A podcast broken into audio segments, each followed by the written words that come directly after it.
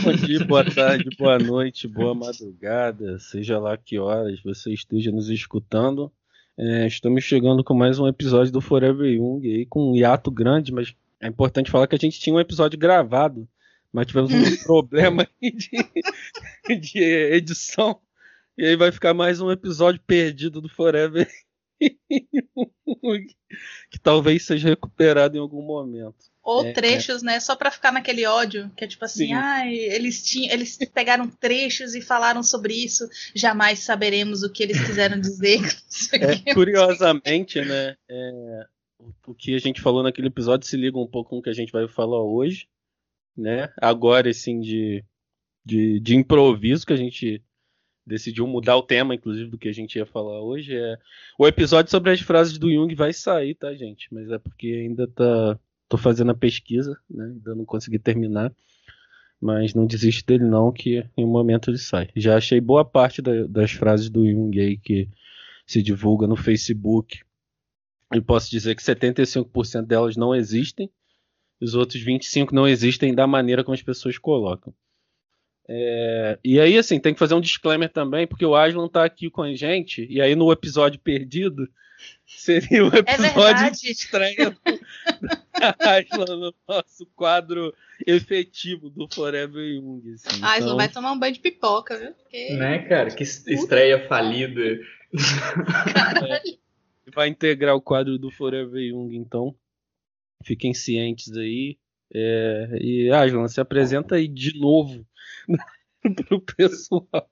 Então, gente, meu nome é Aislan, de novo, prazer, sou psicólogo também, abordagem junguiana, e tô, tô aqui para tentar adicionar mais alguma coisa, um pouco mais de caos a este podcast tão caótico. É, Indianara, você quer fazer as honras do nosso tema? Maravilhoso. Menino, eu não sei nem como é que eu defino esse tema. Porque assim, ele nasce de um, de um cansaço. Eu acho que o podcast também nasce de um cansaço, né? Por isso que eu, que eu acho que é importante a gente falar sobre isso. Ele nasce de um cansaço é, teórico, ele nasce de um cansaço de lidar com as pessoas que se dizem junguianas. Por isso que a gente costuma dizer nesse podcast aqui que a gente odeia junguiano. Com razão, né? E, enfim, eu acho que é importante a gente pensar nesse tema, né? De como é que a psicologia analítica está acontecendo é, na nossa realidade, né? No Brasil. Como é que as pessoas estão lendo Jung? E assim, lendo, pelo menos eu acredito que elas estejam, talvez elas não estejam sabendo compreender, né? Analfabetismo funcional é uma coisa eu que realmente que nem acontece. Lendo, não. Olha que nem lendo. Ó, oh, me deixa, me, me deixa ser poliana aqui na apresentação do tema, porra. Depois a gente vai ficando mais niilista, né? Com, com o passado. com o correr do relógio. mas, assim, vai ficar sombrio, mas ainda não, calma. É. Então, é, o tema de hoje é essa coisa meio, meio indefinida, que é falar sobre a psicologia analítica no Brasil e como é que as pessoas falam e encaram ela, né? É, vai ser muito mais um episódio catártico, sarcástico. Muro das lamentações. Muro das lamentações, sombrio. Porque eu acho que no final das contas, quando você é junguiano no, no, no país, no Brasil, né?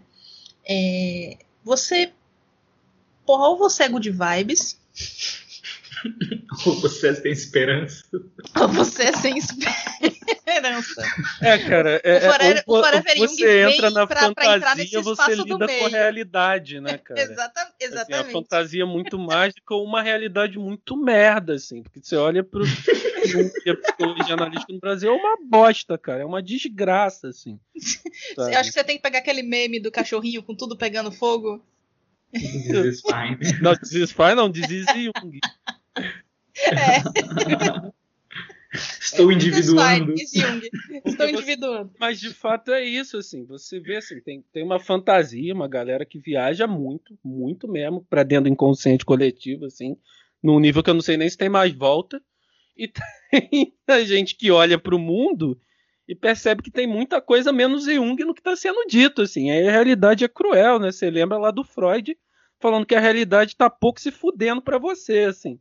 Estudar, estudar Jung Esse episódio de Rick e Morty, cara. Você é se tá, deparar é com isso, cara. É o princípio da realidade do Freud esfregado na tua cara, assim, ó, otário. Se fode aí. Eu acho que, na verdade, isso é macumba de Freud. Vocês pensam que macumba de judeu não pega? Pega. Pega. Eu acho que isso é macumba de Freud, só pode ser. É, vai ver, Freud era cabalista, né? A gente não sabe, né? Deve ter um, um lado oculto do Freud aí, mexer com as cabalas e tal. ele tretou com o Jung porque. Tá ligado? Ah, ele, ele me descobriu. Não, não, acho que não foi Ver quem era o mais assim. místico, né, cara? Não, não, pode haver um mago supremo do inconsciente. Exatamente. Aí você chegou no ponto. Não pode haver um mago supremo do inconsciente, velho. Não pode. Queen tocando no fundo. Mas enfim, é, eu quero começar compartilhando um, um momento terapêutico para mim ontem, que foi tem um, um, uma galera que tem um instituto e eles estavam é, promovendo, fizeram uma palestra com o Andrew Samuels ontem, né, uma live com ele. E assim, foi muito interessante, apesar da minha internet estar tá meio bosta, eu acabei perdendo alguns trechos do início da fala dele, né, mas foi muito interessante, porque é, o, o resto da, da, da fala dele que eu peguei, né? Acho que eu peguei uns 90% da fala dele, que foi já ainda do início, né, pro final. Eu perdi acho que só a apresentação e tudo, aquelas coisas, né? Bom dia, professor, blá, blá, aquelas coisas de, de, de educadas do meio acadêmico, né? E ele estava falando justamente sobre sobre esses aspectos da psicologia, né? Teve uma parte muito bacana em que ele falou quais eram os prós e os contras da psicologia analítica é, para ele, né? Na opinião dele. E eu achei muito interessante que ele ele citou essa essa espécie de, de psicólogo que ele chamou de woo-woo psychologist, ou woo-woo ter, é, therapeutes que é o, o que, eu, que eu acho que a gente pode encaixar na definição não só do, do, do jovem místico, né? Mas eu pensei muito na questão do oba-oba, sabe?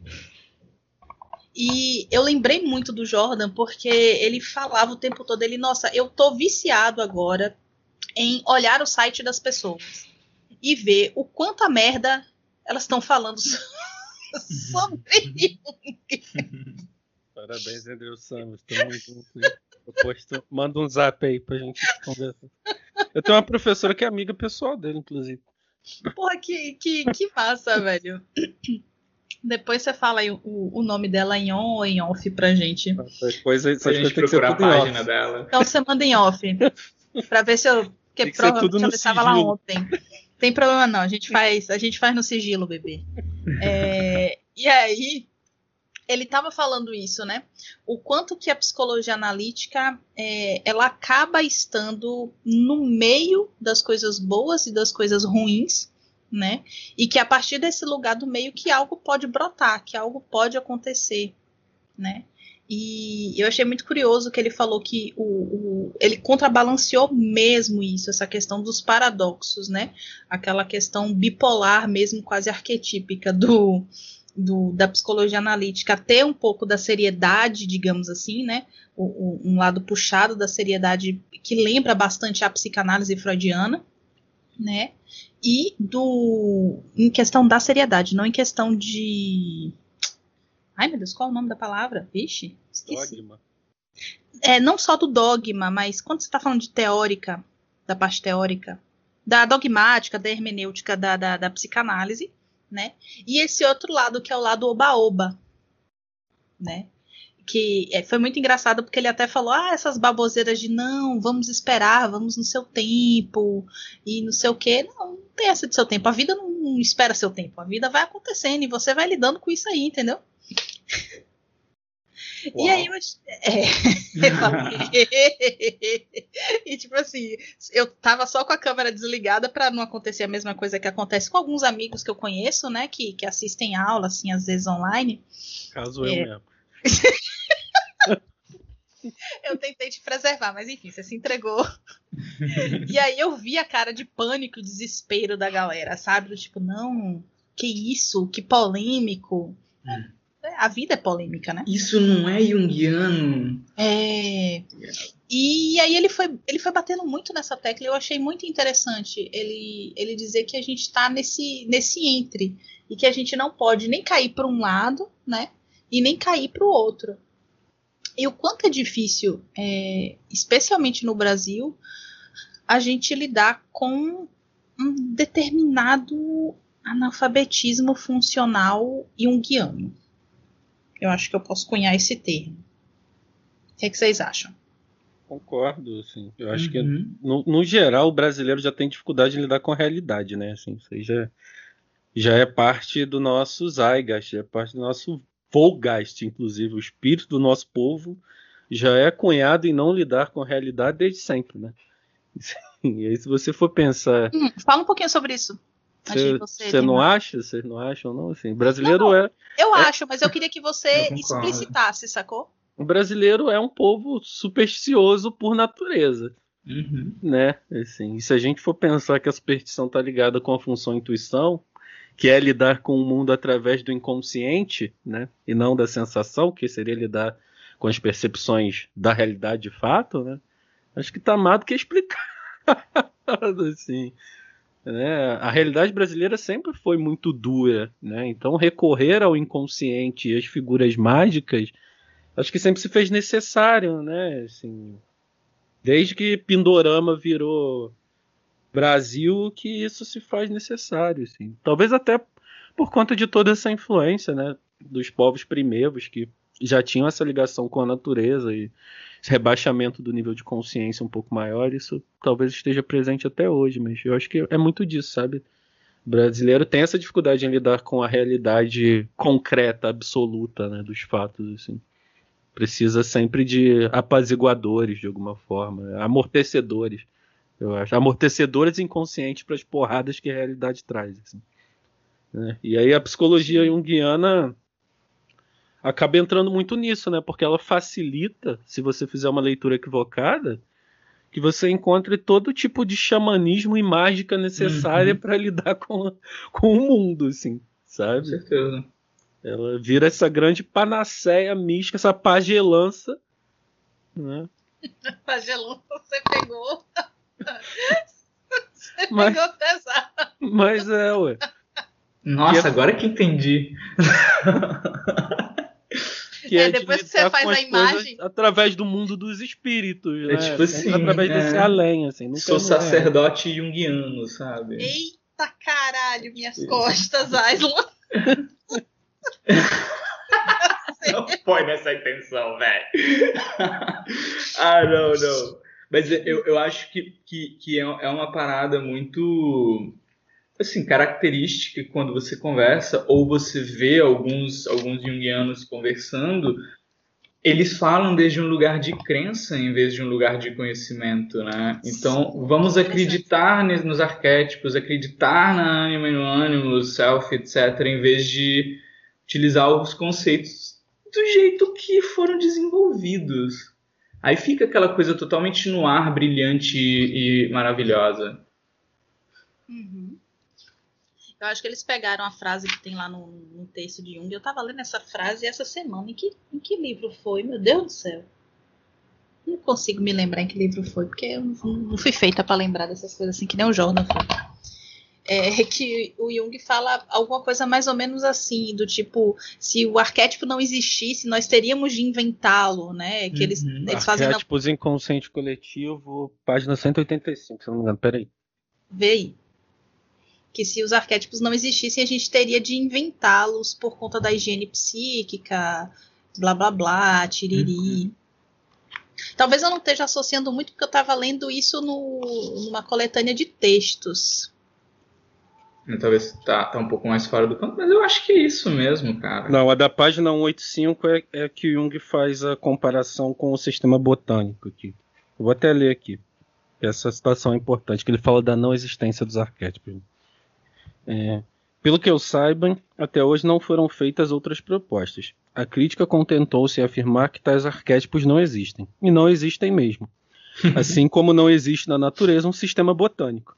Mas será que por isso vamos negar a existência de famílias de plantas naturais? Ou será que vamos contestar a ocorrência e contínua repetição de certas semelhanças morfológicas e funcionais com as formas típicas do inconsciente? Trata-se de algo em princípio muito semelhante. São formas existentes a priori ou normas biológicas de atividade anímica. Isso é um arquétipo, já tem nada demais. Assim, é uma Uhum. é etiqueta.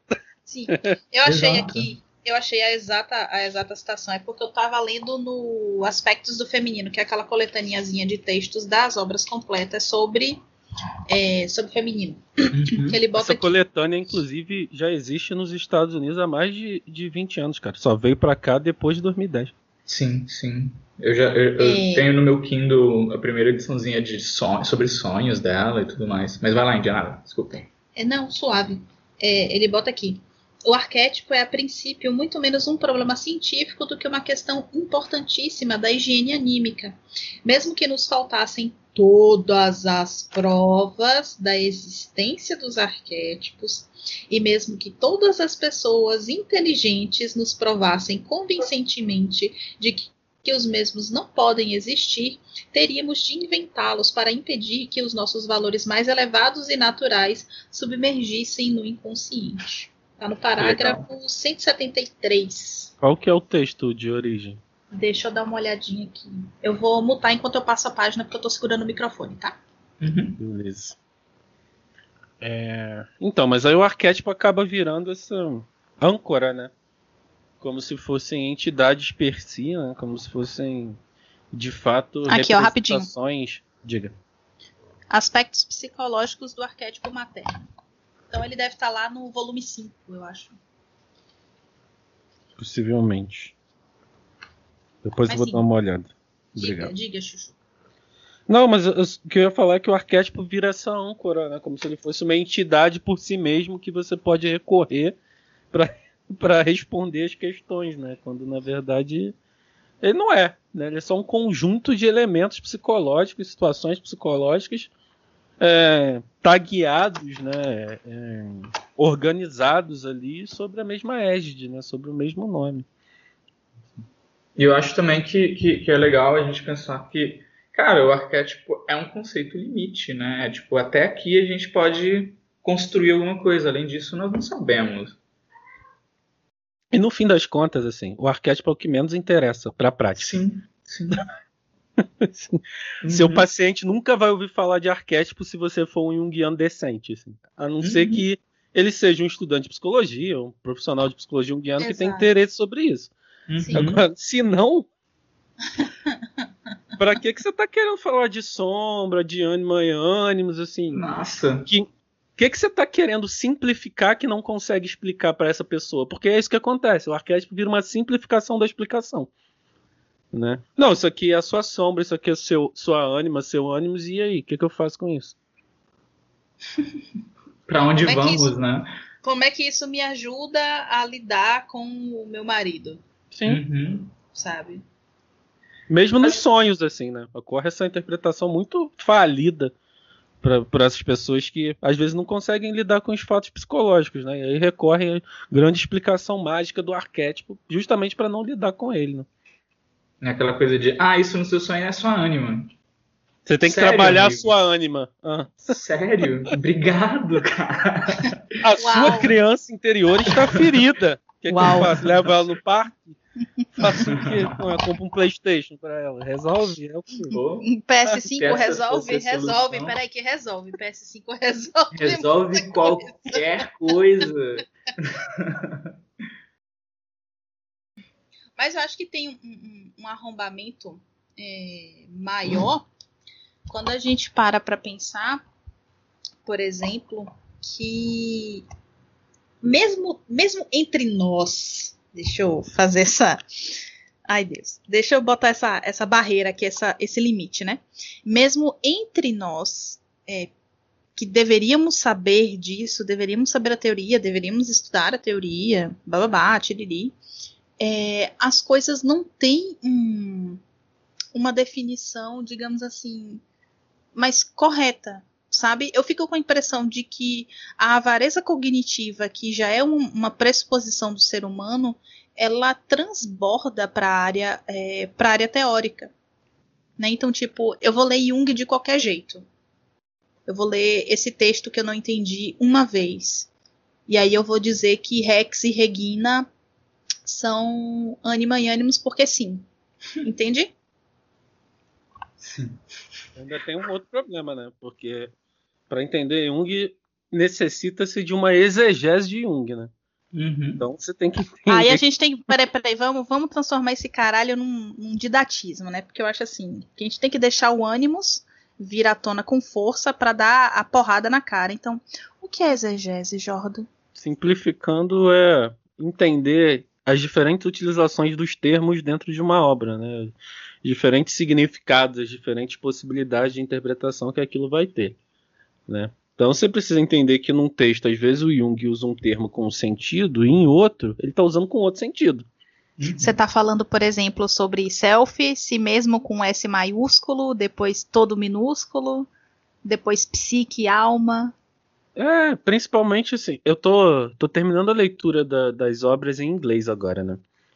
E é muito curioso porque assim, é, eles não usam alma, eles não usam espírito, sabe? Todas essas palavras que dão dúbia interpretação, elas são utilizadas dentro do sentido objetivo da coisa, sabe? Uhum. É, muito, é muito diferente, né?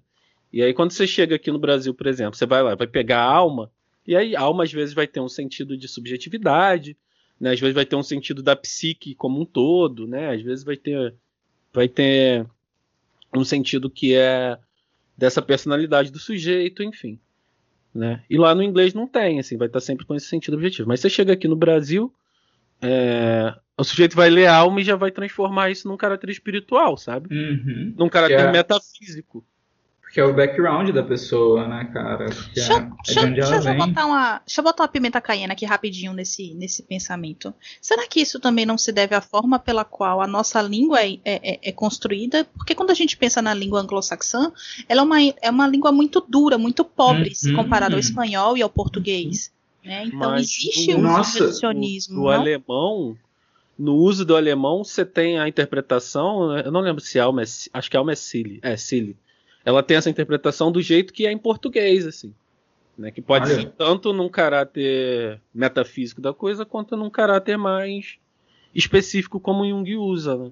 Tipo, é mais uma questão de escolha do tradução, da tradução mesmo, né? É, porque aqui a gente segue mais o alemão mesmo, né? Assim. E aí, assim, Graças a Deus, porque a tradução sai menos, é, é, sai com menos ruído, né? E aí essa, essas questões, por exemplo, pega lá o espírito espírito está falando quase sempre de cultura. Né? Quando você uhum. vê espírito em Jung, é cultura, né? que é o Geist lá do alemão, né? das ciências do espírito, né? ciências uhum. culturais, sociais, de alguma forma. Sim, né? sim. Não é o espírito. Não santo. é a ciência fantasma. ciência, é, ciência fantasma. fantasma. é, de Geist, der Geist, não lembro. Uh, Entschuldigung, Stephanie, não lembro mais nada de alemão. Então é importante ter, ter esse, essa noção né, da, da utilização do termo, porque, por exemplo, essa questão de espírito e alma é uma das principais coisas que as pessoas usam para justificar gnosticismo em Jung, né, cara? Uhum. Sim, é, é, é, ponto pacífico entre os idiotas que acham que existe gnosticismo em Jung a utilização desses termos espírito e alma como se fosse uma confirmação de toda essa vertente gnóstica e Jung e de misticismo, né? O que, na verdade, é só uma questão é, linguística, né? Para a utilização desses termos. Assim, você tem que entender o contexto original que eles são utilizados. E aí tem outras coisas, né? Por exemplo, é, ânima e ânimos também, né? Em alguns momentos está utilizado como esses portadores do inconsciente, né? Como esses guardiões do inconsciente de alguma forma em outros momentos está utilizado como essa contraparte sexual, assim, embora essa seja a menor é. menor das importâncias que, pode se dar para ânima e ânimos, né? Uhum. É, dentro de todas as significações que tem, né? O próprio arquétipo que vai, vai tendo algumas mudanças ao longo da obra. Então é, é importante ter um mínimo de exegese, né, cara? Ter, Mas... ter a sacada de quando ele está falando sobre a função de algo, quando ele está descrevendo algo, quando é um fator energético, né, cara? Porque eles são, são, são, são variações que o Jung usa quando ele está falando de, de algum fenômeno. Ele pode estar tá falando da função em, em, uma parte do texto, pode estar tá falando de energia em outro, e ele não vai falar. Então, a partir de agora, eu estou falando de para, para, para, para. Uhum. Preste atenção aqui, que agora. Que eu vou mudar o sentido. Ó, Até porque é importante saber que a escrita do Jung já pressupõe a própria técnica, que é dialética. Então, num dado momento, ele está falando a favor de algo, num outro momento, ele está falando contrário àquele algo, para a partir daí surgir um terceiro. Né? Eu gosto. A partir daí surge uma nova via. E a pessoa é sofrido, vai. mas é bom. E corta por exemplo, só a parte que ele tá falando no, do contrário daquela situação.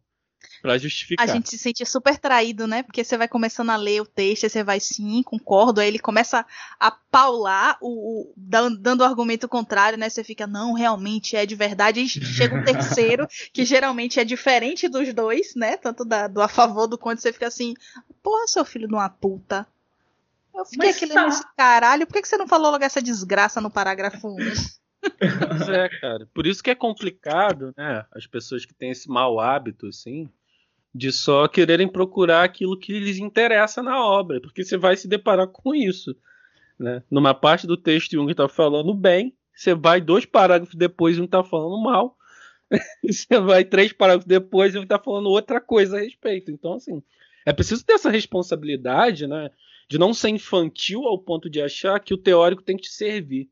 Uhum. E também a, a, lembrança importante de que aí o Jung revisitou os textos dele várias vezes, ele adicionou coisas é, e há um desenvolvimento dos próprios conceitos no decorrer da obra dele, né, cara? Você pegar um conceito no começo, sei lá, é, a definição que ele pode dar de arquétipo em arquétipos do inconsciente coletivo é uma coisa e a que ele pode dar em Aion não deixa de ser aquela coisa, mas tem, tem, outra, tem outras tem outras nuances, né? Esse é o, o, maior problema de você ter obras completas que são organizadas por tema, né? Porque dentro uhum. da mesma obra você tem a utilização dos contextos, do, dos conceitos em contextos históricos diferentes. Você pega Sim. arquétipos inconsciente coletivo, por exemplo, é, um dos textos iniciais do livro ele está falando ainda da questão da imagem arquetípica e arquétipo como se fosse a mesma coisa, né?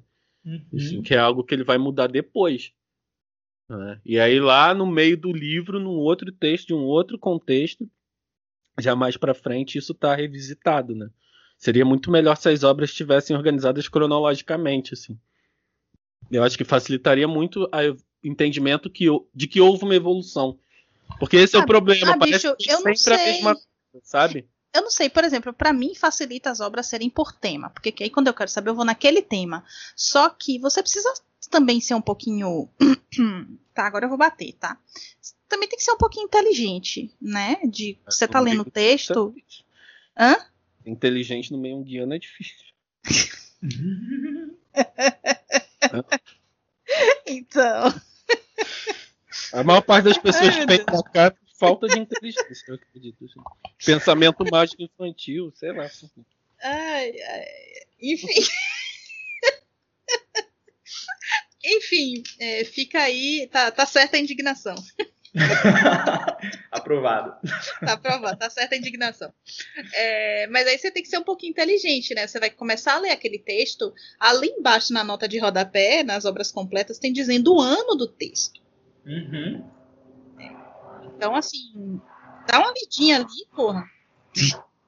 Na moral, né? Eu gosto, eu gosto muito de ler. Caraca, qual o nome disso em português? Prefácio? Em inglês é forward. Que eu, também, eu, eu, só te, eu tenho as obras completas no meu Kindle em inglês. Eu não. Eu tô mais habituado também. É, Como que chama isso? Prefácio, né? Eu gosto de ler prefácio. isso. Notas que vêm antes, né? Normalmente notas Sim. do editor. É. Cara, porque, tipo assim, eu, eu tô brincando com isso nas obras completas, tô pegando vários prefácios para ler, e, e, é impressionante porque tem, tem um volume que tem uns três prefácios. Hum sabe? Ele revisitou isso mais de uma vez. Acho que qual que eu estava olhando, acho que foi Filme de Transformação mesmo, que ele revisita em 1950, 1930, E, tipo, e, e nessas, nessas, nesses prefácios ele fala, ah, então, neste momento é, eu estou falando desse, desde esse ponto de vista, porque eu encontrei um fator histórico, porque ele vai adicionando coisas. Isso o ajuda. Símbolos sofre bastante disso, assim, principalmente Sim. porque primeiro que ele foi escrito em duas partes, né? Não sei se as pessoas sabem disso. Quando ele começou a escrever, ele escreveu uma parte até 1907, 1908, sei lá. E a outra parte foi já próximo do rompimento com Freud, né? Que é depois do capítulo Sacrifício, não sei o quê. E aí depois, quando ele começa a revisitar as obras, ele encontra alguns exemplos, né? Porque, por exemplo, aquela questão lá do, do falo de Mitra, né? Que é daquele paciente que vê lá Sim. o falo de Mitra, que vai dar Sim. o Jung a entender a questão do arquétipo e tal. Lá Fala é primeiros... rola, viu, gente? É uma rola que fica é girando rola. no céu. Fe... Girando não, ela fica feito pêndulo. É, uma é um pirocóptero. É um pirocóptero. É, eu vou é mandar uma figurinha no grupo do Forever Young só pra vocês. o está é. é para quem não leu os símbolos da transformação, que tem que ler a leitura obrigatória, se você se diz junguiano não os símbolos da transformação, você é um idiota. É, o Jung vai falar que uma das coisas que fez ele pensar em arquétipo foi, arquétipo não era utilizado nesse nome ainda, né? Enfim, isso vai vir depois. Mas uma das coisas que vai fazer ele pensar sobre isso é de um paciente lá do, do hospital psiquiátrico que foi falar, falava com ele de um sol que tinha um falo que ficava balançando, acho que da esquerda para a direita, assim e tal. E aí depois o Jung descobre um texto é, sobre o deus Mitra que tinha exatamente essa narrativa, né? Tinha exatamente essa figura e tal. E aí naquele momento o Jung fala, pô, é impossível esse cara ter lido esse texto, porque o texto foi publicado pela primeira vez, esse cara já estava internado. E aí, numa dessas revisitas, né, do, dos símbolos da transformação, ele fala lá, não, ó, na verdade, é, o texto já havia sido publicado, uma pré-publicação, sei lá, tinha, haveria sim a possibilidade desse sujeito ter tido contato com isso em algum momento, né? Mas isso não muda o, o caráter arquetípico da coisa e tal, enfim. E foi um ponto importante de virada da teoria. Teoria não, né? É feio falar teoria junguiana, isso é meio burrice também. Mas enfim. Foi um ponto de virada nessa construção do pensamento. Né? é, mas é importante, cara, essa parada de, de ler os prefácios, ler as notas de rodapé, cara. Essa parada que eu falei aqui do, do arquétipo inconsciente coletivo tá numa nota de rodapé. Sabe? As notas de rodapé na obra do Jung são importantíssimas. Assim. Principalmente porque algumas delas falam de termos que estão fora do nosso conhecimento, né? São às vezes do latim, do grego, né? Que te ajuda a contextualizar o que ele está querendo dizer, né? É que é curioso, tipo, eu aprendi algumas letras gregas de tanto de tanto ler. Porque tem horas que ele não bota nem como é que se lê aquela merda. Ah, eu então... acho que isso daí é mais coisa de edição, cara. Será que é coisa de edição? Porque eu, eu fico pensando muito também nessas coisas do, do tempo, né? Inclusive, depois eu quero fazer uma pergunta bem capciosa para o Jordan, só para só trigar ele. É, porque eu fico pensando assim, será que ele também não estava esperando que quem fosse ler aqueles textos dele? Porque o Jung não necessariamente queria popularizar a teoria dele, né? Não queria popularizar o que ele estava criando ali. Não da forma como ficou popularizado hoje em dia. Uhum. Então, será que não se esperava que você soubesse grego? Que você ah, soubesse boa. latim? Sabe? Tipo, como assim? Você vai para uma faculdade e você não sabe latim? Entendeu? É. Uhum. Eu acho é que parcialmente. Não, não sei se era necessariamente um, um pré-requisito, né? Mas tinha uma dimensão dupla, talvez, dessa construção de saber, né? É, porque Jung começa com uma ideia de uma certa popularização desse saber psicológico, mas depois que ele vai vendo que dá merda, ele vai ficando mais hermético, né? Vai ficando uma parada mais fechada. Então talvez isso possa ter, ter acontecido nesse sentido. Porque se você pegar as obras até 1910, assim, né? Como elas têm um caráter mais de divulga divulgação científica, talvez seja essa a diferença essas obras até 1910 e aí depois os símbolos da transformação, né, elas têm um caráter muito mais simples, né, de divulgação assim, né, elas são muito mais abertas, mesmo tendo alguns termos, né. Acho que depois de tipos, né, depois de 1921, é que talvez esse caráter apareça um pouco mais. Até porque aí Jung já tava meio puto da vida, né, cara? Tipo, porra, eu tô falando aqui, ninguém tá entendendo essa porra. Vai tomar no cu todo mundo também, vai se fuder, filha da puta. o pior é que o pior é que eu não duvido que ele deveria ser assim, porque porra, o, os relatos da personalidade dele, dele ser um cara insuportável, velho. Cara, não... a Bárbara Hanna fala que ele alternava muito, né? Assim, ele podia estar. Tá... Tem uma tempestade contigo aqui agora e aí passou, saca? Tipo, estamos de bem de novo, né? Ele conseguia ter uma, um certo controle, né? Assim, desses, desses aspectos, mas enfim. Era uma labilidade emocional muito, muito abrangente, né? É. Uma miríade de emoções. Pô, como Mas... diria Roberto Carlos, são tantas emoções. Ai, bicho, puta que pariu, caralho. Ai, Tinha que colocar risadinha. Tipo. Puta merda. Me fode, bicho. Mas eu não sei se havia de fato essa necessidade de tornar é, escolástica né, a psicologia é, junguiana como um grande. como uma grande é, proteção, sei lá. É porque se contradiz um pouco o projeto psicológico do Jung, né? A gente tem que lembrar sempre que a noção que o Jung tinha, a visão que o Jung tinha da psicologia, é que ela deveria ser a base para todas as outras ciências, porque o ser humano é quem enxerga o mundo, né? Então, para qualquer outra ciência que Sim. você vai fazer, a psicologia está atrelada a isso uhum. por conta do sujeito que está fazendo esse olhar. Ou deveria estar, né? É, e aí não pode esquecer da equação pessoal, né? De como tudo isso atravessa o olhar de quem faz a pesquisa, de quem faz a ciência, né? Não existe ciência é, separada do sujeito. A natureza não faz ciência de si mesma. É, o Samuel estava falando sobre isso também, né? Sobre essa coisa do, da confissão, né?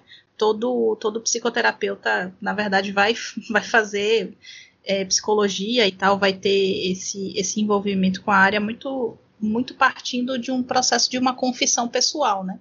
Sim. De uma, de uma vivência pessoal que fala sobre isso. Uhum. E aí, aproveitando essa, essa deixa, é, foi tocado bem de leve ontem, não foi? Até porque acho que não foi o tema central, né? Da, da fala dele ontem, mas foi tocado é, em muitos pontos que ele ouviu dizer aqui no Brasil, que muitos profissionais é, negros, né, afrodescendentes, nas palavras dele, é, não querem, digamos assim, é, é, praticar a teoria, se filiar à teoria né, é, da psicologia analítica por conta dessa questão racista do Jung, né? E ele fala que isso necessariamente, isso se dá não necessariamente é, por um conhecimento aprofundado da teoria nem nada assim, né? Então, a minha pergunta capciosa é: tu, Jordan, o que que tu pensa sobre isso? Assim, ele obviamente que ele citou as questões estruturais do, do país, né? Tipo, acesso à educação, acesso à comida, acesso, enfim, acesso. Né? O é, que, que tu pensa sobre isso? Em que sentido, assim, se Jung é racista ou se Jung não é racista? Não, não, isso não, não se Jung é ou não é racista. Eu acho que isso, isso é um outro lugar, mas é sobre o lugar do, do psicólogo já recusar, né, o psicólogo que é afrodescendente, digamos assim, já recusar o, o local de, olha, eu não, não quero não quero ser dessa teoria porque esse cara é racista, sabe? Cara, eu não julgo, mas eu acho que falta conhecimento, né? E esse é um problema aí, né? Falta conhecer os entremeios do, do que às vezes um quer dizer com algumas coisas, né? Tem essa, esse desconhecimento, né? E aí não é uma questão de passar pano, não, assim, né? É uma questão de entender a fundo algumas questões, né? Assim, eu acho meio problemático isso em termos de construção do saber histórico mesmo da humanidade, né, cara? Porque se a gente é anacrônico, a gente tem que jogar tudo fora e começar de novo, assim, vai sobrar muito pouca coisa. Uhum. Sabe? Uhum. É, a gente precisa entender sim, sim. certos preconceitos e certos complexos, né, sociais aí, complexos culturais que surgem dentro do contexto em que eles se apresentam, né? Enfim, então eu não sei, eu entendo uma pessoa que talvez não quisesse mas eu acho que falta leitura nesse caso, né? Falta uma compreensão de algumas coisas, assim. É, porque de fato é muito fácil achar Jung racista e achar racismo em Jung se você pensar isso e tirar do contexto. Hum. Sabe? Então, não sei, cara. Eu fico meio. Acho que talvez é a primeira vez nesse podcast que eu esteja desconfortável em responder a... com tanta. É afirmação, assim. Com... É, eu, eu disse que ia te botar na berlinda porque eu achei realmente muito curioso, muito interessante, porque isso esbarra é, no problema cabal, né? E voltando, fazendo esse, esse movimento de voltar ao início. Se esbarra no, no momento cabal que, que a gente tem dentro da, do métier dos psicólogos dessa, dessa, dessa abordagem e também esbarra no motivo é, é, ali num dos motivos né que teve alguns tiveram alguns pelos quais esse podcast nasceu né que é falar sobre Jung é, de maneira mais leve mas de maneira séria ao mesmo tempo né. O fato de algo ser leve de algo ser divertido brincalhão não necessariamente quer dizer que, que é uma que é algo que deva ser descartado, né? Que é algo que não seja... é quase um trickster, né? É um idiota Sim. com sabedoria. Exa exatamente, né? Aí a gente pode trazer uma série de outras simbologias e não é à toa que, digamos assim, um dos nossos patronos, por assim dizer, é Hermes, né? A gente está bem nesse nesse local. Então, é, eu quis fazer essa pergunta porque eu acho que é interessante a gente pensar um pouco sobre isso, né? Se de uma maneira que não seja tão marcada a ferroadas pela história, pelo contexto histórico. A gente já tem dificuldade, né, de lidar com as pessoas que não querem compreender ou que querem compreender Jung à sua maneira, né? É, pensando apenas aquilo que lhe interessa da teoria, né? sem, sem levar a evolução do teórico, a evolução é, a nível de, de, de histórico do, das mudanças dos contextos, da mudança da, da teoria. E a gente tem esse processo de desconhecimento. Né? Então acho que é, eu achei que seria pertinente porque é uma pergunta que, que faz sentido dentro desse processo todo e que mexe muito com a gente, né? É uma coisa que tira um pouco, como a gente estava conversando antes da gente começar a gravar, é uma coisa que tira um pouco o tesão da gente estar tá falando. Né? Eu tô Porque... completamente broxa para falar de Jung. Depois que eu entrei nesse mestrado, só broxo na hora de falar de Jung, porque puta que pariu, bicho. Negócio é... tenebroso. Às vezes eu. É, é, é, tanto que às vezes eu tenho a impressão meio, meio esquizoide, sabe? Porque, tipo, aquela pessoa tá falando algo com tanta convicção que é tão divergente do que eu li, do que eu estudei, do que eu compreendo, que eu começo a me questionar, sabe? Será Bate que sou meu... eu que não errei? Sim, será que será que sou, sou eu que fui eu que li errado? Porque tá todo mundo falando dessa forma, uhum. né? Tá todo mundo tratando as coisas como como se assim elas fossem, entende? Então eu fico muito com esse sentimento assim. É, eu acho o podcast super importante porque, e aí eu tô falando da minha confissão pessoal, né? Ele me faz é, ter de novo o brilho para falar dessas coisas. É como se eu tivesse com pessoas que de fato falam minha língua aqui. E eu tenho a impressão, e isso é o que eu falei até é, de maneira privada com o Jordan, que é, é uma coisa que não necessariamente é levar um estandarte, né? É, eu não quero servir de Marte para ninguém, cada um que se foda aí na sua jornada, né, na sua busca, etc. Mas é, será que não é importante também, muito mais até para mim do que para qualquer outra pessoa, né? Ter pessoas que falam a mesma língua comigo, né? Não que a gente vá deixar de interagir com os malucos. Não, a gente vai interagir, porque de vez em quando saem umas pérolas, né? E eu acho que é importante a gente também interagir com quem é diferente, com quem pensa diferente, porque estimula que a gente continue pensando, né? Senão a uhum. gente continua meio parado no, no tempo, parado no local. Mas eu considero que seja importante esse, esse momento da gente parar e dizer: não, peraí, eu não tô doido, sacou? É, eu li o negócio, é, é, é, isso mesmo que eu li. Essa galera que tá com a compreensão um pouco divergente, sabe? Ah, sem dúvida, sim. Mas é meio problemático às vezes, né? Porque esse tipo de questionamento é válido, mas quando você é metralhado por idiotice o tempo inteiro, você acaba sucumbindo à idiotice também, sabe? Não, não... One of us. One Saca? É, é, isso que acontece no meio guiano, eu acho. sabe? Ah. Você vai sendo tão atravessado pelas doidice, pelas birutice que chega uma hora que não faz mais sentido, né, cara? E aí você vira mais um. Ou você se afasta do meio, assim. É, eu posso falar por mim mesmo, assim, que falar de Jung, pensar sobre Jung de maneira coletiva, assim, né, de uma maneira pública, de, de debater e um pensar sobre Jung, para mim, hoje tem sido muito sofrido, assim, muito sofrido mesmo, assim, até por estar no meio acadêmico junguiano, em que boa parte das pessoas são imbecis, sabe? Que querem falar de Jung sem ter lido Jung, por exemplo, que me faz questionar por que essas pessoas se interessaram por Jung, sabe? Essa, essa é, é a dúvida que fica na minha cabeça, assim. Por que, que essas pessoas estão aqui querendo fazer um mestrado em Jung se elas não conhecem Jung? Como ah. eu vi que ler a obra de Jung é muito vasta, é mais fácil a gente buscar aquilo que interessa. Assim. Qual é o sentido disso? Essa frase, essa frase é muito infeliz, cara, porque me faz pensar no. Então eu não vou ler Jung, eu vou, vou procurar um livro que tem exatamente o título do que eu estou procurando, do que eu quero saber, e pronto. Pois né? é, cara, e que é tudo mastigado, né? Acho que esse é o problema, assim. É uma infantilização do pensamento intelectual. Precisa sempre uhum. de é, esse facilitador aí, essa figura mágica, esse pajé, que seja lá quem for, que vai ter destrinchado o Jung para passar para você, porque você é burro uhum. para entender.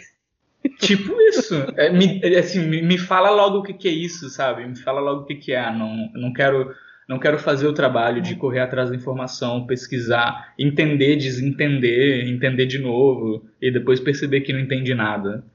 Sabe? Pois é, cara. É muito e complicado. Eu concordo muito com o Indianara, porque é, é, é, essa convicção, né? Tá tudo, tá tudo nessa convicção das pessoas. As pessoas falam de Jung como se fosse algo tão simples e como se elas conhecessem tudo tão, tão bem, como se tivessem lido tudo.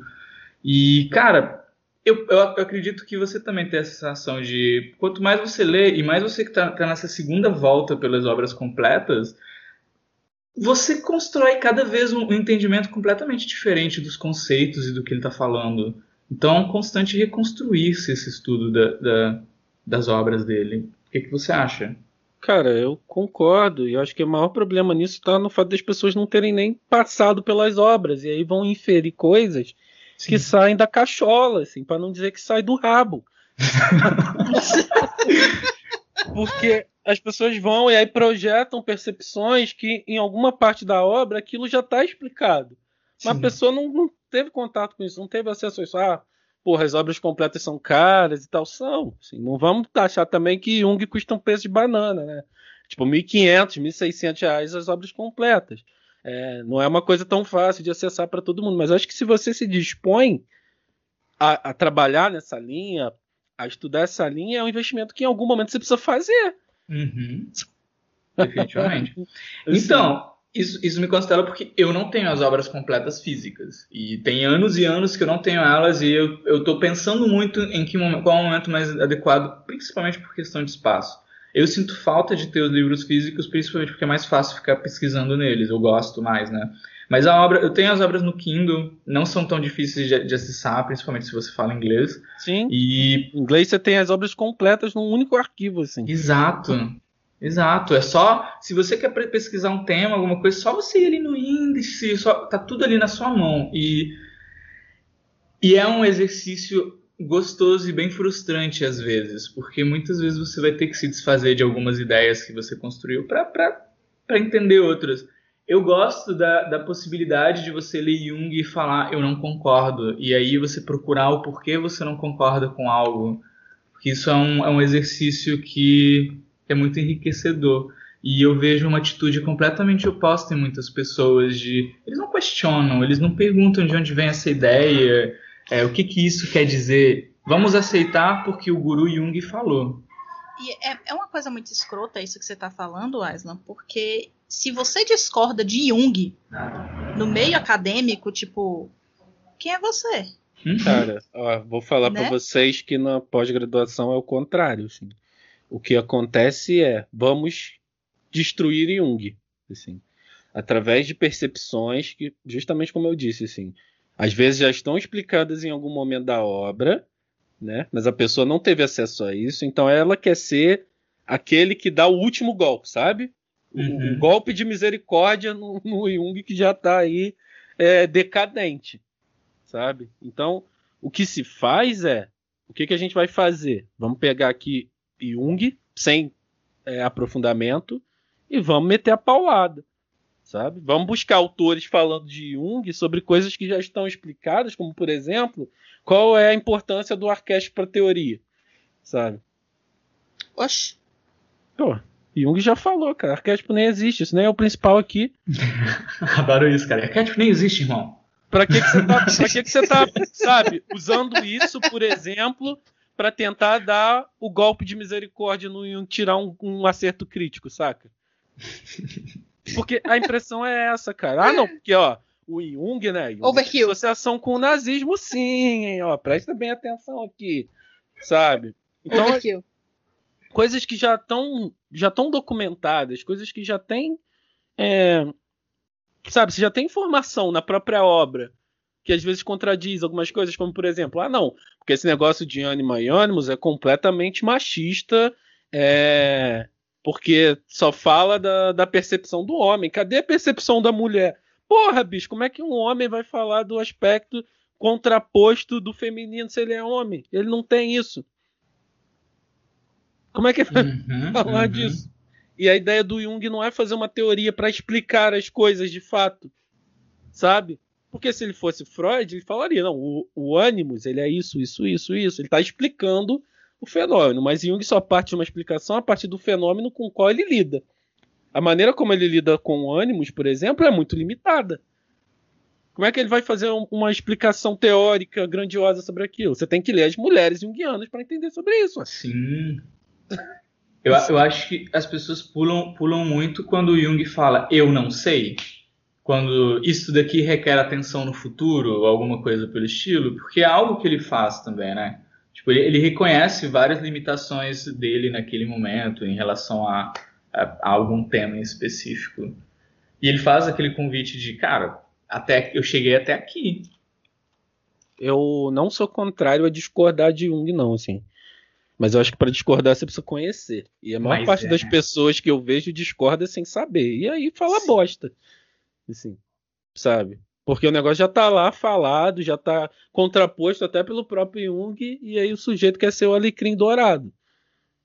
A lança do destino. Jung crucificado, você vai lá e creu, já era. Sabe? É muito complicado isso. Isso é o que mais acontece no meio junguiano, cara. Sim, no, no, na pós, né, assim, nesse pensamento de construção acadêmica de Jung, você mais vê isso. Assim, e de gente que não sabe nada de Jung. Não sabe, não sabe explicar o que é um complexo, não sabe explicar o que é um arquétipo. Tá? Não sabe explicar o que é um símbolo. E aí, como é que você quer contestar o cara? Você não sabe o básico do que ele disse. Porra, tomar no cu, né? Sinceramente, assim. Aí no final, tipo, a gente termina se sentindo ignorante. Pois é, cara. E assim, sabe qual é a sensação que eu tenho muito, assim? É, quando eu ouço, por exemplo, que a obra de Jung é muito vasta para você para você se debruçar, assim. Eu falei até sobre isso na análise outro dia. Cara, eu fiz um esforço tremendo para ler. Isso Jung. constelou todo você, né? Eu tô, eu, eu tô vendo que você tá todo oriçado. eu fiz um esforço tremendo para ler Jung quando eu comecei a ler Jung. Assim, na biblioteca lá da faculdade tinha pouquíssimas coisas de Jung. Saca? Eu fui buscar PDF em inglês, PDF em espanhol, meu espanhol é um lixo. Saca? Assim, eu fiz um movimento, porra, hercúleo para poder compreender o mínimo desse cara que eu queria trabalhar dentro dessa linha, sabe? Só oito anos atrás. Assim, e aí, como é que o sujeito que está na pós-graduação vai ser mestre em psicologia clínica junguiana me fala um negócio desse? Que a obra de Jung é muito vasta você tem que buscar só o que você quer. Essa porra vai ter o mesmo título que eu, cara. Vai ser mestre em Jung. Olha a periculosidade disso. para você que vai ter seu nome arrastado na lama, a sua figura todinha exposta na Medina. Não, cara, a, a, a fala sobre Jung vai seguir esses parâmetros, sabe? Vai, e assim, isso se multiplica, né? Porque é, você que está aí nesse local, o, o, local de buscar não só essa titulação, mas assim, são as pessoas que estão nesse local, que estão treinando nesse local para educar as próximas. Uhum. Né? Então, é, é, é, literalmente uma repetição do One of Us. Me lembra muito Number Six, é, o anime e o livro, né? Eu não li o livro, mas eu vi, eu vi o anime e tô penando para completar a porra do mangá que não sai, desgraça.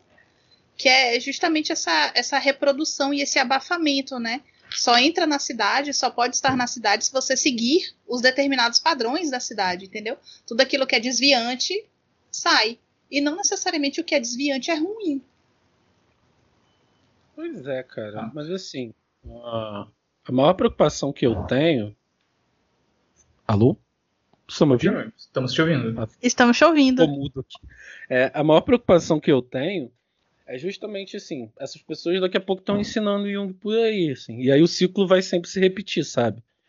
Você vai ter essas pessoas falando de Jung dessa forma, que vai estimular outras pessoas a pensar Jung dessa forma.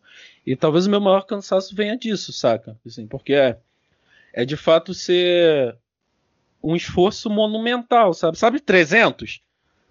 Sabe? Quando você vê que o exército do, do Chester está chegando, assim, tem lá mais cinco cabeças do teu lado para continuar combatendo uma hora morre, saca? Não dá, assim. Não dá. Eu queria muito ter aquele abdômen trincado.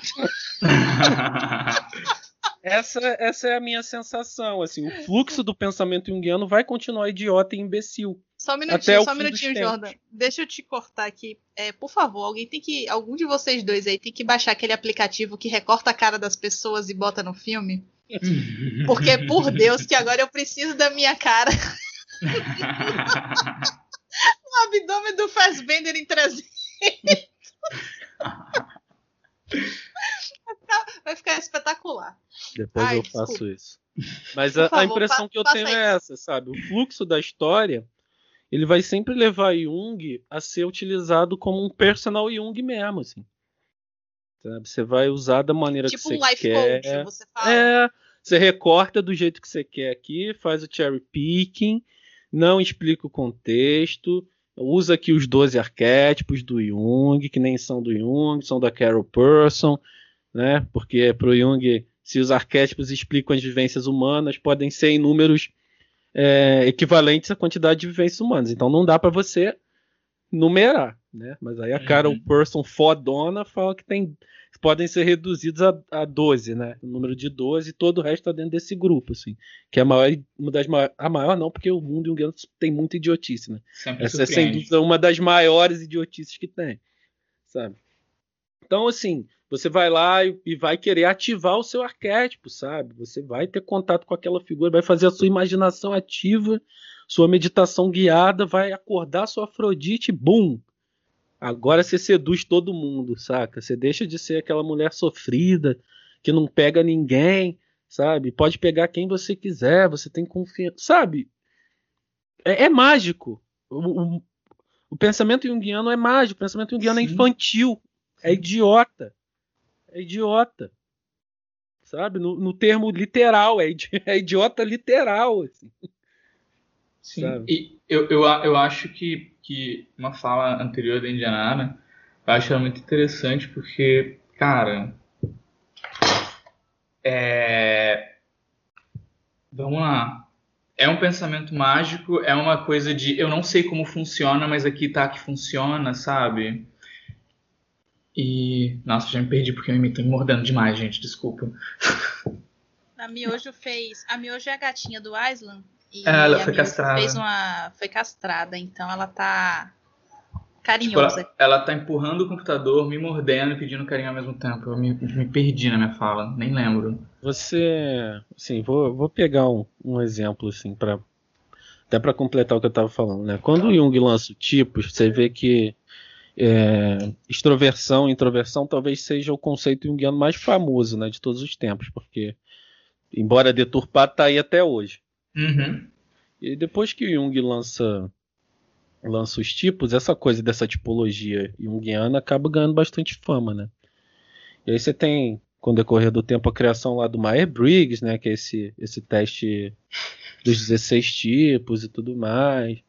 né? Que já é uma grande distorção do que Jung tinha proposto, sabe? Isso, pô, Jung estava vivo ainda quando isso começou. Isso começa aí depois da década de 20, né? E, e, esse movimento vai acontecendo, algo que revoltou o próprio Jung em vida, sabe? Jung eu não sei, cara, mas eu tenho a impressão de que Jung se arrependeu amargamente do que ele fez em algum momento, sabe? Porque é tipo uhum. se olhar assim, tipo, caralho, olha o monstro que eu criei. Sabe? Eu acho que sim, cara. Aquela coisa de as últimas palavras do Jung foi estamos fodidos.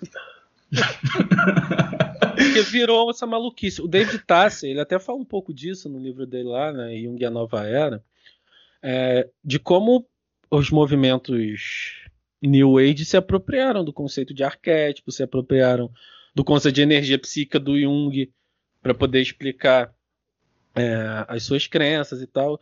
Sendo que, por exemplo, o conceito de energia psíquica do Jung está falando de um sistema psicológico fechado ali, assim, sabe? É uma é uma abstração para você entender um sistema, né? Não está falando de uma uhum. energia mística transcendental.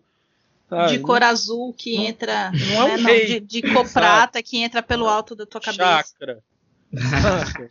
não é isso, cara. Mas, mas, vira isso, sabe? Assim, é muito difícil, cara. E aí você e pega, por exemplo. Ah, diga. Ah, não, não, só, só fazer o disclaimerzinho rápido na tua fala, né? Porque a, a, nível teórico, gente, é uma coisa.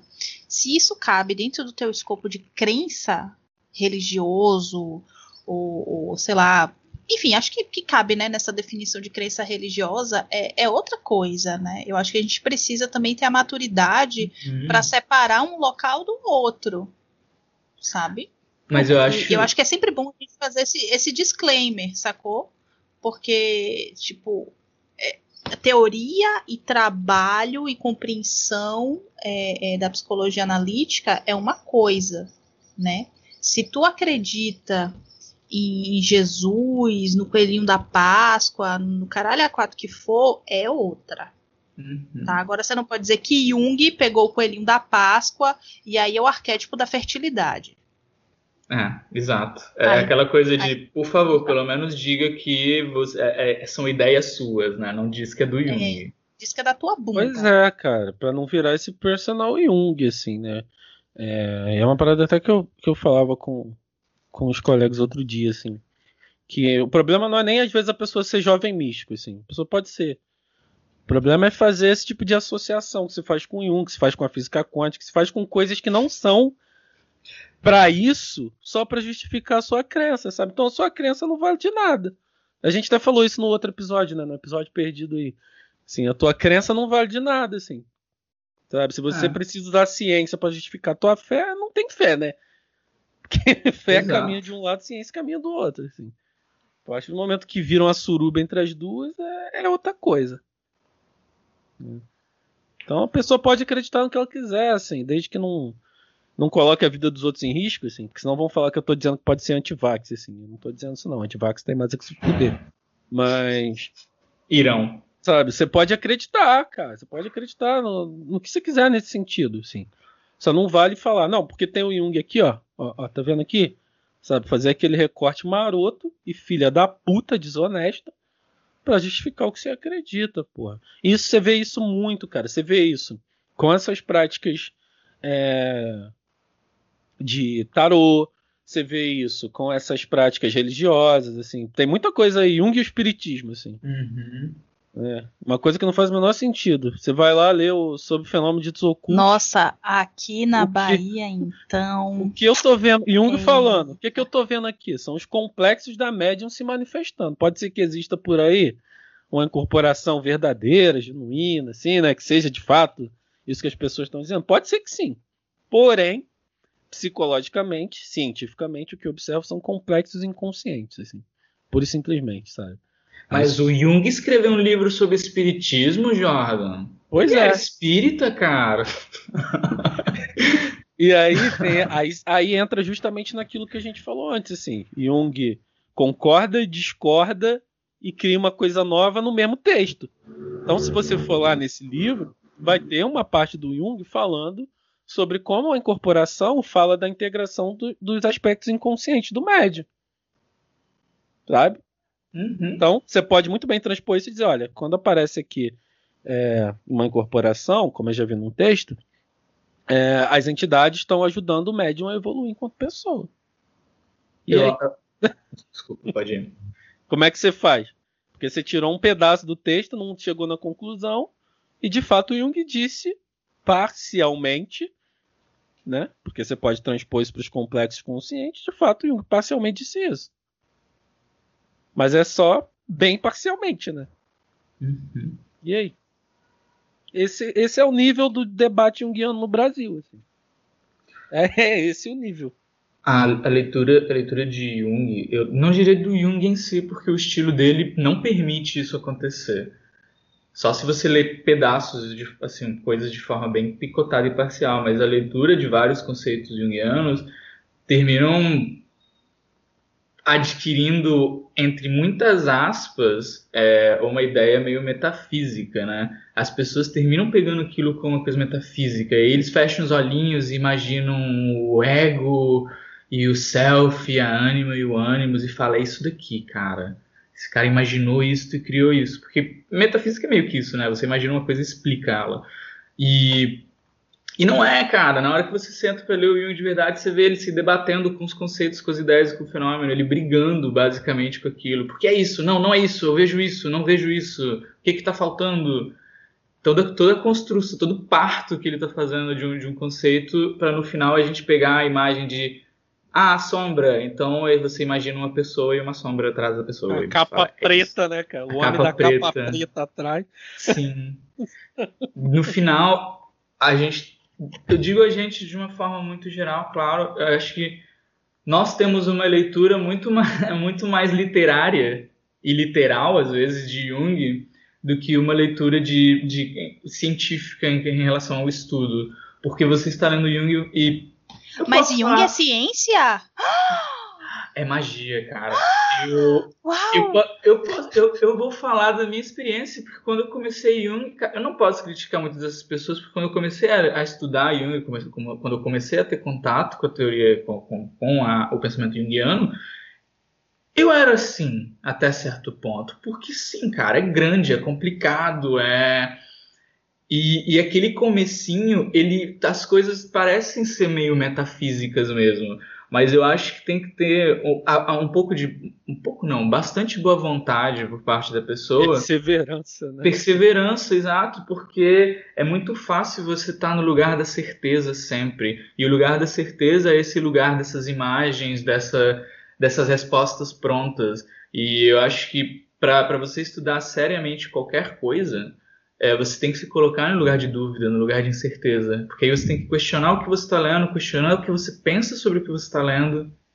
E fazer esse processo de construção, reconstrução e detonar seu próprio conceito às vezes, porque faz parte, cara. E tem algo pior, né? Eu acho que, que, que é um bolo de chorume, sabe? É, é- é um, é um geladinho de chorume de, de vários sabores e tonalidades, né? De chorumes diferentes. Porque isso que você está falando, né? É do, do- como, que, como que a gente começa a ler Jung? Qual é o livro mais lido a primeira vez? Ame seus símbolos. Memórias são as reflexões. Esses dois estão no top 10, né? Então, assim, puta que pariu. É, é, a porta de entrada é, para Pra Jung droga é essa. Exato. Porta de entrada pra metafísica, pro gnosticismo, pra macumbaria. Exatamente Sim, porque, E porque aí você, fica, fica muito fudido, né? você, tem, você tem no memória assim, as reflexões de Jung falando das visões dele, o caralho, é, realmente. Projeções astrais, né? Sim, a gente, já começa, a né? gente já começa muito errado, porque nem é, nem é o Jung que escreveu aquela buceta. Pois é. Vamos Verdade. partir desse pressuposto. Porém, um livro escrito por Aniela e a Fé não venderia, né? Então Exato. tem que levar o título do Jung aí, o nome do. do- do- E tem toda. A gente já falou sobre isso lá no episódio, né? Tem toda uma controvérsia sobre o, o, que, o que pôde entrar naquele livro, o que não pôde entrar, né? Todo um puteiro aí. Puteiro, não. Puteiro tem regra. Sempre. Então todo um O mundo governo um- brasileiro. O mundo pra- nem pra Ai, puteiro mano. serve. É, Por então favor, todo, começa- isso tem que virar meme, mano.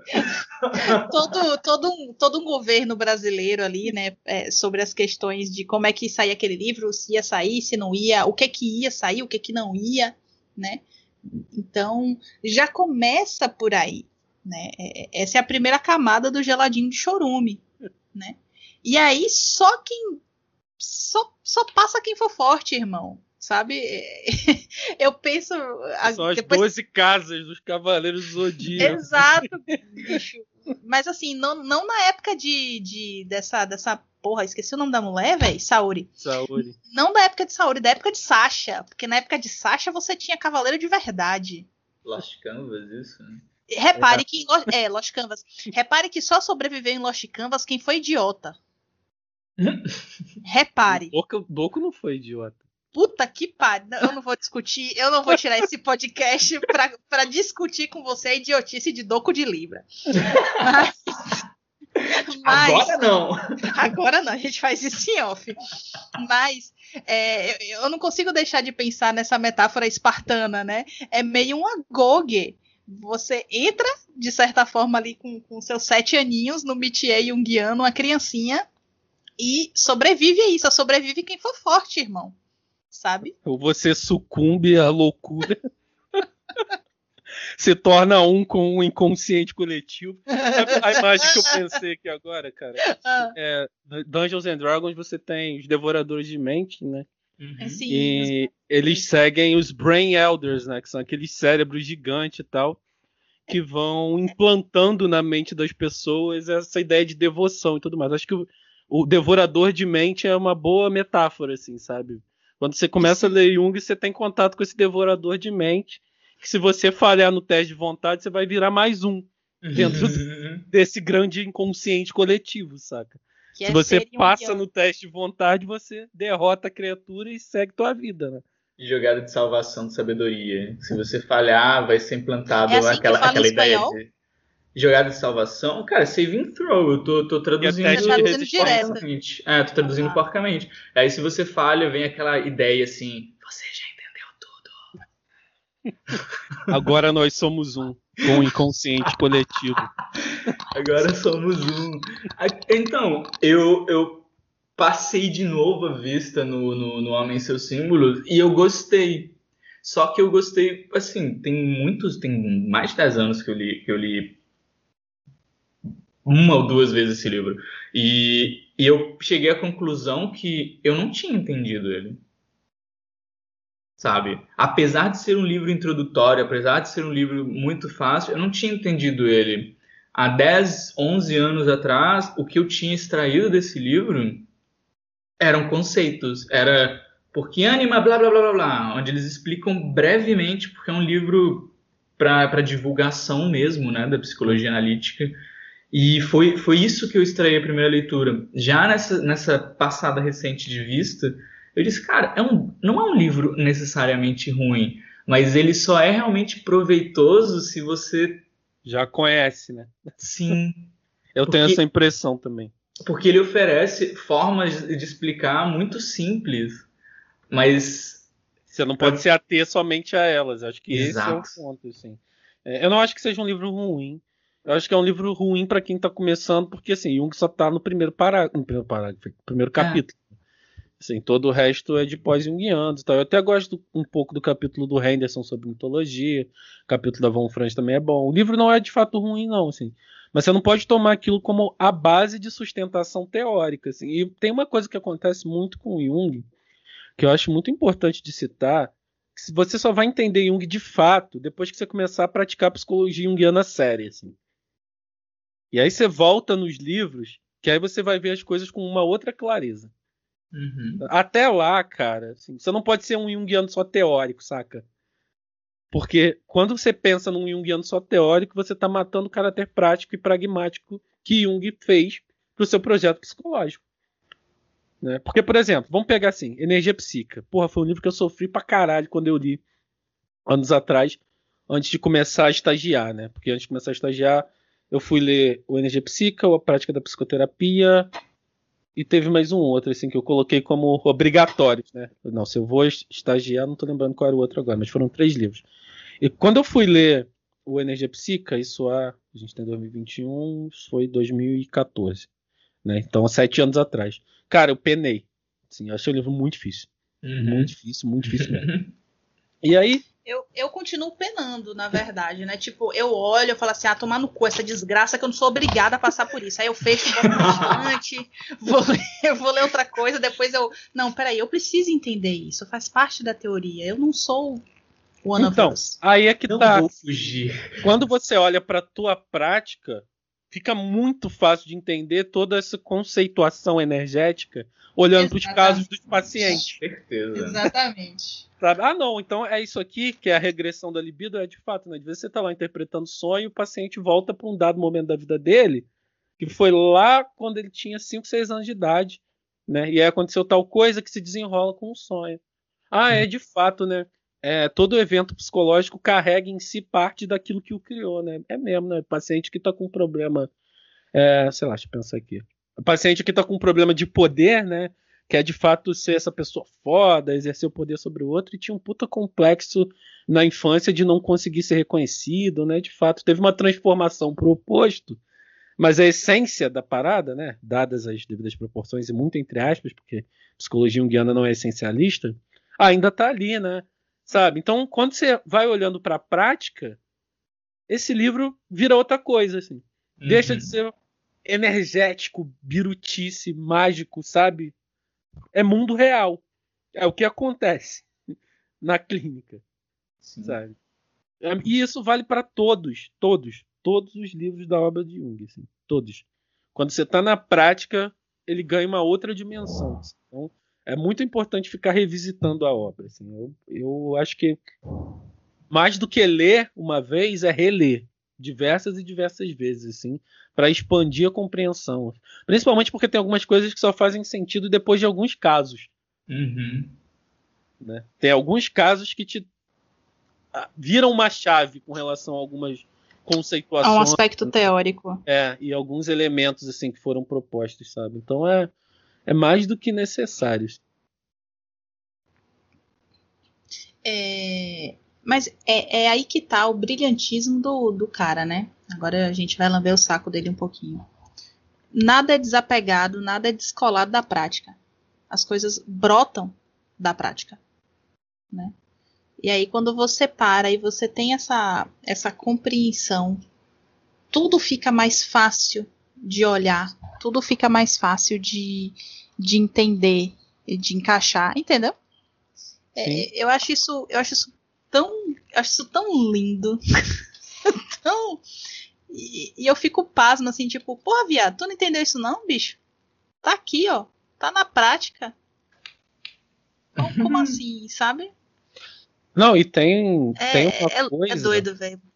Tem uma coisa nisso que é justamente pensar. Como é que Jung estaria fazendo metafísica como é que Jung estaria fazendo conceituações teóricas amplas, assim como as pessoas querem colocar, né, dessa construção de teoria, se ele não tivesse experimentado isso, já que ele se coloca como um empirista? Porque é assim que Jung se classifica, um empirista. Eu uhum. vejo os fatos psicológicos e a partir deles eu penso alguma coisa. Né? Está documentado ao longo da obra toda. Um metafísico não precisaria disso. O metafísico simplesmente explicaria né, a partir de seja lá o que for que ele quer usar para conceituar. Né? E aí, quanto quanto a essa questão de metafísica, o próprio Jung coloca em diversos momentos o quanto ele não faz metafísica, o quanto ele é um empirista, sabe? Então ele só pode fazer é, conceituações, ele só pode fazer um, uma estruturação de um pensamento a partir de dados psicológicos empíricos. E para entender isso, você precisa acompanhar a evolução do que levou o cara a isso. Porque outro dia, por exemplo, num grupo do Facebook, é, o cara falou lá que tem a impressão de que às vezes o Jung tira as coisas do nada. Assim, eu, pô, cara, mas se você não for ler como o Jung construiu esse pensamento, você vai ficar com essa impressão mesmo. Assim. E aí, para além. E leia dados... as notas de rodapé, porque às vezes está lá, né? Sim. E não só os dados empíricos observados, mas também quais os teóricos que Jung se baseou para construir aquilo que ele está falando, porque Jung é muito honesto nesse sentido, assim, sabe? Ele coloca todo o percurso de teóricos que ele utilizou para chegar naquilo que ele quer dizer. Então não tem as de Jung tirou as coisas do rabo, igual vocês fazem com Jung. Não. Jung fez uma construção de pensamento para chegar a dizer o que ele está querendo dizer. Esse pensamento parte tanto da prática quanto das fundamentações e das bases teóricas que ele é, bebe de outros autores. Mas tá lá. Ô, não, Jordan, tira nada do cu, não. Vocês que tiram. Jordan, você tá querendo dizer que ele é um cientista? Por incrível que pareça. Nossa! Nossa, cara. Guru e cientista. Meu Deus, ele é tudo. Uau. Hashtag Jung. Eu, eu tive uma conversa com um colega há uns anos atrás, uns dois anos atrás, acho, que ele ia começar a clinicar, né? E eu lembro de falar com ele, maravilhoso, porque agora você pode parar de acreditar em Jung. E ele me olhou com a cara de que? Como assim, cara? Acredita em Jung, é foda. Muito bom, parabéns aí. Ganhou inspiration, Aisman. Uh, é, massa. É, porque porque vem, vem muito disso, é, é, eu concordo plenamente. A, a prática, ela faz você repensar as coisas, ela faz você observar desde outro ângulo. E eu vou colocar também a terapia, gente. Ela é muito importante, porque... Sim. Porque, co- como eu, eu, eu falei ontem lá, lá no WhatsApp, né? É ela que, ela que ajuda a cortar esse pensamento mágico. Porque muitas vezes é, a gente se apaixona por algum aspecto muito específico da teoria e a gente termina perdendo outros aspectos, mas é coisa nossa, né? É tipo, é nossa viagem. E não necessariamente que isso seja ruim, claro, mas quanto dessas ideias que você quer tanto que sejam reais são reais, né? Quanto, quanto disso que você que, que te apaixona tanto, que você está lendo ali, que está tão claro para você, está sendo dito e quanto disso está sendo interpretado por você desse jeito? Quanto não é delírio. Exato. O quanto não é justificativa da sua crença, né? O quanto não é simplesmente viés de confirmação. Né? Uhum. Acho que Jung sofre muito disso, assim. Necessidade de um viés de confirmação absoluto para lidar com a realidade de meios mágicos. né? O É. livro do, do Henry Ellenberg, lá, o The Discovery of the Unconscious, ele é muito bom porque ele trata das bases é, psicológicas que desaguaram né, nesse, nesse olhar aí das, das teorias psicodinâmicas através da história, e ele vai falando né, de como esse pensamento mágico, xamânico e tudo mais, ele estava presente nos hipnotistas franceses, depois isso foi absorvido pelo Jung e tudo mais, e de fato isso chega até a gente hoje, sabe? Assim, essa figura desse dessa manipulação da realidade de alguma forma, né, dessa mística, ela se torna essa grande imagem de salvação, né, cara? Assim, aí você transfere, por exemplo, para o terapeuta, por ser o, o conhecedor do inconsciente, justamente esse lugar do sujeito que manipula o mundo. É um mago, né, cara? Um desperto, assim. É, Hoje as referências do RPG estão tão a mil, mas. É porque hoje é dia de é isso, estrade, sabe? bebê. Hoje é dia de estrade aqui em casa, bebê. Ah, hoje eu vou jogar também. Hoje eu vou mestrar. É, Mas basicamente é isso, né? O cara domina a realidade, o cara tem arcana, o cara manipula tudo, assim, né? Manipula o inconsciente e inconsequentemente manipula a realidade, o que não é uma verdade, assim. É, sobre essa questão do Jung cientista, se você for ler até símbolos da transformação, Jung ainda tinha é, isso muito mais marcado, né? É, não que ele tenha abandonado isso, mas isso está muito presente nas obras até 1912, 1910, assim, essa, esse caráter de, por exemplo, trazer muitos números, tem uma coisa estatística ali da- das pesquisas, até porque nessa época ele ainda estava no, no, no hospital psiquiátrico, né? Então isso ainda estava muito mais presente. Não que ele perca isso, mas ele caminha numa direção mais explicativa depois, né? É, trazendo menos menos estatística né, na construção do saber, assim, mas o olhar científico e o olhar empírico estão presentes na obra de Jung como um todo, assim. Quem disser que não tá, tá maluco. Tem que reler Jung, porque as pessoas já chegam para ler Jung também. Acho que tem isso, assim. Ou a pessoa chega querendo explicar as crenças dela, ou a pessoa já chega com as lentes do preconceito de que Jung é um maluco. Né? E aí já vai olhar para Jung querendo provar isso a todo custo. Né? Assim, acho que isso acontece muito também. Né? Que é uma assim, problemática. Especialmente falando da época do rompimento com Freud, da surtada, blá blá blá, da forma como ele escreve, que não é uma forma é, linear, retilínea, né? Nem dessa época, não, tô falando de hoje mesmo, assim. Ah, é? Ver o que as pessoas falam de Jung, assim. A quem é muito pensamento, por exemplo, né? Galera que tá aí na lógica racional concreta das coisas. Oh. Como é que as pessoas olham pro Jung? Ah, sim, sim, entendi. Capisco. Sabe? Capisco. Então não vão conseguir entender a obra, que é a mesma coisa que fazem com a psicanálise, que fazem com o humanismo, enfim, né? Com ah, mas foda-se a psicanálise, velho. Com linhas que trabalham. Não, só pra, só pra exemplificar, com linhas que trabalham fora é, dessa necessidade da concretude para tudo, né? Assim, de uma de uma explicação ali análise do comportamento ou só TCC, TCC menos ainda, né? Porque a TCC ainda fala de mente, que é uma coisa não concreta, mas análise do comportamento principalmente, né? Uhum. Que não tem essas esses devaneios entre aspas, né, para essas coisas que não estão palpáveis ali, né? Você não toca com a mão, né, mas se manifestam de outras formas. Ai, puta que pariu. É, é. é complicado, cara. No fundo, eu acho que o maior problema é que ser junguiano é muito fácil, cara. Você não precisa ler Jung. Sabe? Bate você, você querer.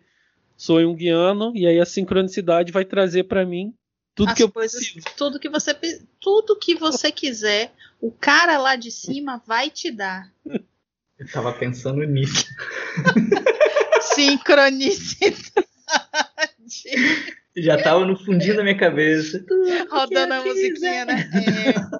É. E é foda, né, cara? Assim, porque, porra, como é que eu sou Jungiano sem ler Jung? Como é que eu sou Jungiano sem conhecer Jung?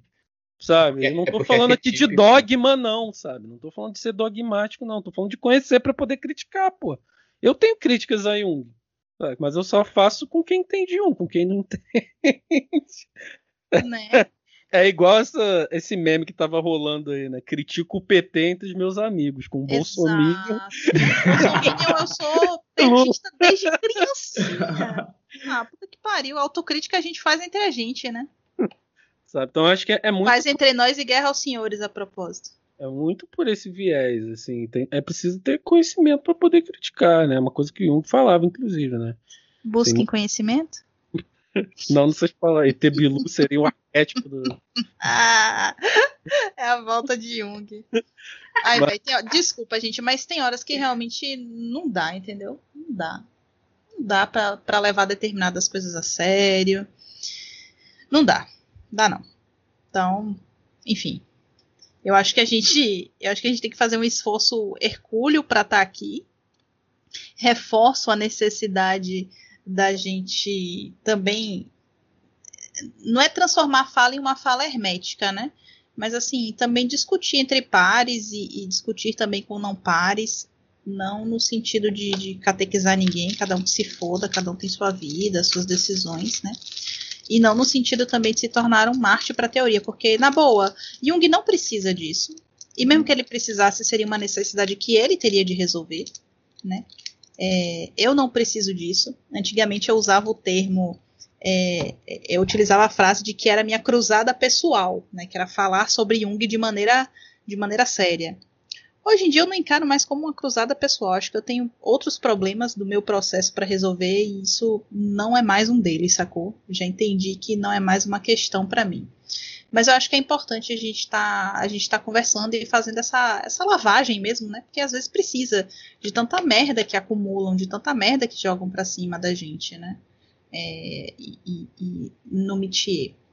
E as pessoas às vezes não entendem o quanto isso irrita, porque irrita, irrita no nível que você gastou teu tempo para entender aquilo, sabe?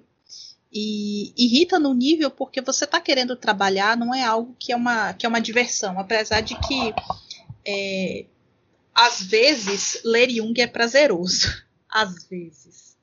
Né?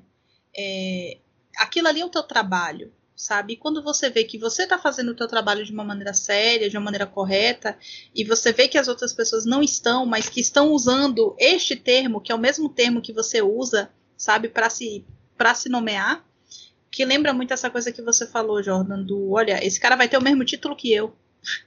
Essa pessoa vai falar, digamos, de um mesmo lugar socialmente reconhecido do qual eu falo então, como é que fica a minha imagem, né? Como é que, como é que fica o meu posicionamento dentro disso? Não, não vale nada o título, assim. Se você coloca uma pessoa com um olhar desse, com esse tipo de visão, é, imbecil, falando essas imbecilidades, pode pegar o título, rasgar e jogar fora, porque nem para limpar a bunda vai servir, assim. É, depende, porque tipo, o diploma do meu marido, por exemplo, é em couro de bode. Sim, eu descobri que o diploma dele é em couro de bode, velho. Tipo, eu fiquei. Caraca! É, o diploma de direito. Eu mando uma foto. É, é eu, achei, tipo, pra que isso? Ele, enfim, direito. O pessoal de advocacia gosta de pensar que, que a bosta deles é especial. Cara, é, não sei, acho que é isso. Já falamos pra caralho também, assim. Não quer dizer que só tem imbecil no meio guiano, assim, tem gente é, séria favor. também. E nem, que, e nem que a gente é, é, é os 300 de Esparta, sabe? Acho que é Olha, importante salientar isso. Enquanto isso, não sei se eu concordo. Jordan, se comporta. É, tem gente séria, assim, tem gente que se se pretende estudar Jung a sério, entender Jung, criticar Jung com propriedade, assim. O que não pode é ficar sendo levado por essa birutice, entendeu? Esse pensamento mágico de, de sei lá o que, da onde vem essa porra também. É, mas assim, ter senso crítico, né, cara? Porra. Porque assim, você vê muita coisa sendo colocada no saco aí do, do de como se fosse um que não é, né? E esse é o maior problema sabe? E as pessoas fazem passar por Jung coisas que não são Jung, né? Coisas que são de outras, é, de outras linhas de pensamento dentro da psicologia analítica, sim, mas que diferem completamente do que Jung colocou. E aí, porra, como é que essa pessoa vai dizer que é junguiano desse jeito? Pode ser pós-junguiano, pode ser humaniano, pode ser neo-junguiano, pode ser porra que fosse. Mas é importante saber distinguir as coisas, né, cara? Mas se você não conhecer um, você não vai saber distinguir. Aí você vai ver, por exemplo, lá. Não, porque a gente pode lidar com os arquétipos para melhorar a nossa vida, assim. Tipo, porra, como? Me explica como é que faz essa mágica. Se os arquétipos não são manejáveis à vontade. Sabe? Não, faz aqui essa imaginação ativa aqui, conhece sua deusa interior, pega lá a Jean Shinoda Bolin, que, porra, os livros da Jean Shinoda Bolin não são de todo ruins, cara. Eu gosto do, dos livros dela sobre aquela questão das divindades, sabe? Mas a galera tornou isso. Não, agora você vai conversar com a sua Afrodite, você vai conversar com seu Hefesto e isso vai mudar a sua vida. vai se fuder, né, bicho? Porra. bicho, nem eu quando você entra. Nem, nem eu. Sabe quando, quando os bichos baixam, você faz assim. Hum.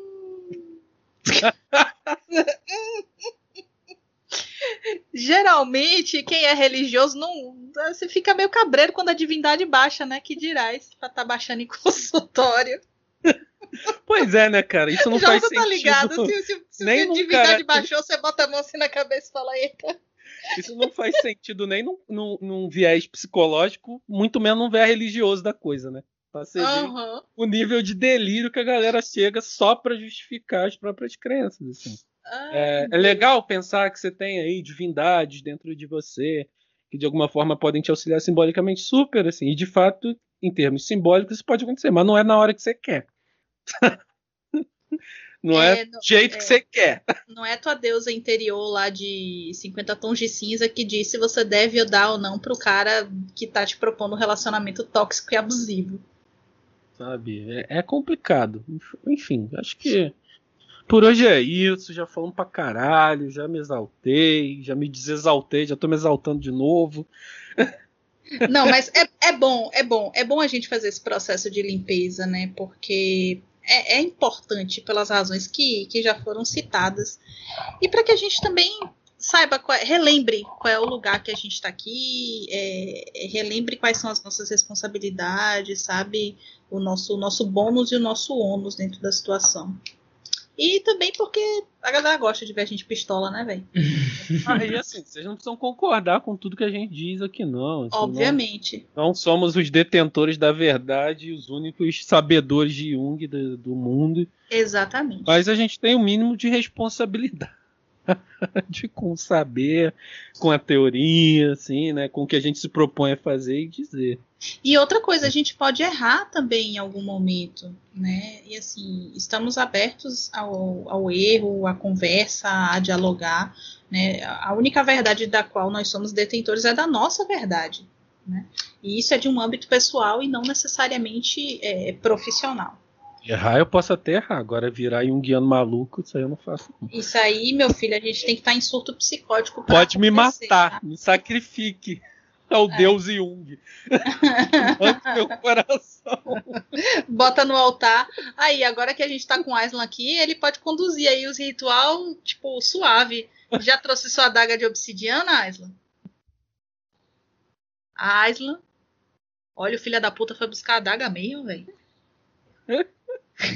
Não, eu me mutei, tipo, eu, eu, esqueci que eu tava mutado e a Mimi, tipo, tava tá aqui com a pata no teclado, então eu viajei, desculpa. Então, não, não, não vou falar sobre isso.